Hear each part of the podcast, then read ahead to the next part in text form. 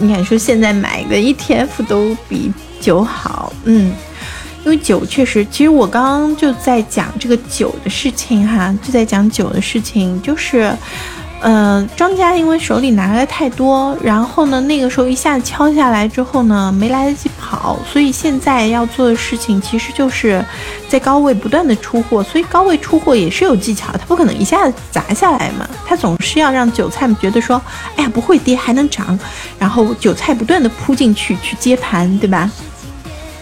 但到底是？嗯，到底是属于是庄家直接就调仓走人了，还是属于在这个位置正正仓哈？我觉得说这两看吧，但确实九的话，嗯，已经是很高了，应该还会继续一段时间。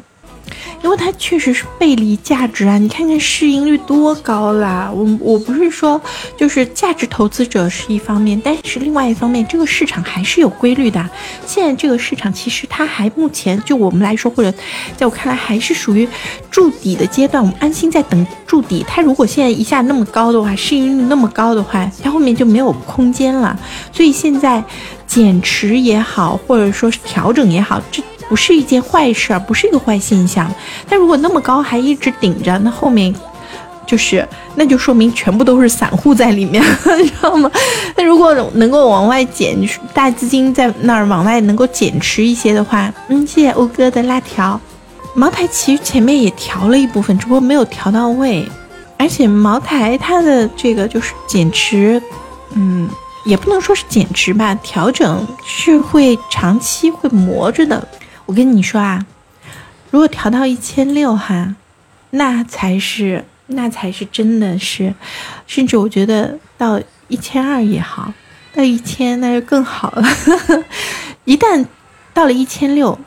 就会有一个这个这个往下疯狂砸盘的一个过程，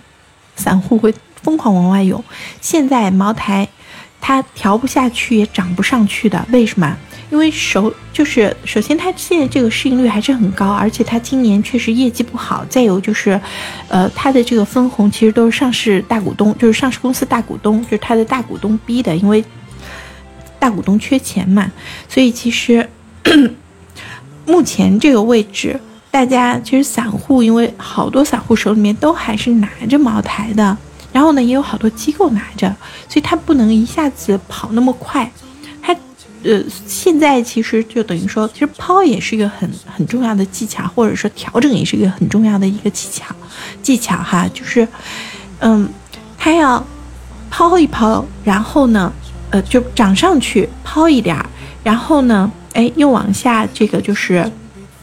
往下调了，再补回来一点儿，因为。这是我指的是机构，而他在补的时候，你其实知道说就会有大量的散户，有散户一直在看啊，哎，它跌不下去，是不是就是这个位置了？它又往里进，那么散户一进呢，哎，机构再往外抛一抛，所以其实你要知道说，呃，一只股票当到了一定的或者说机构的筹码，呃，比较的集中的时候，它为什么我们经常会说它是有这个支撑位？可是，一旦支撑位破了之后，就会。一下子就是一泻千里，就在于说它这个支撑位哈，就是在不断的在它的这个就是盈利线上下，在在这个就是不断的出货，可是它要勾搭着你这些散户，觉得说哦这个位置应该是，应该是属于没什么风险了，应该是很多人要要要要这个，呃以后会涨上去了，知道吧？所以其实市场就这个也是再三说，为什么我说看短线或者看数据或者说看 K 线是有很多问题的，因为很多数据很多线是可以做出来的。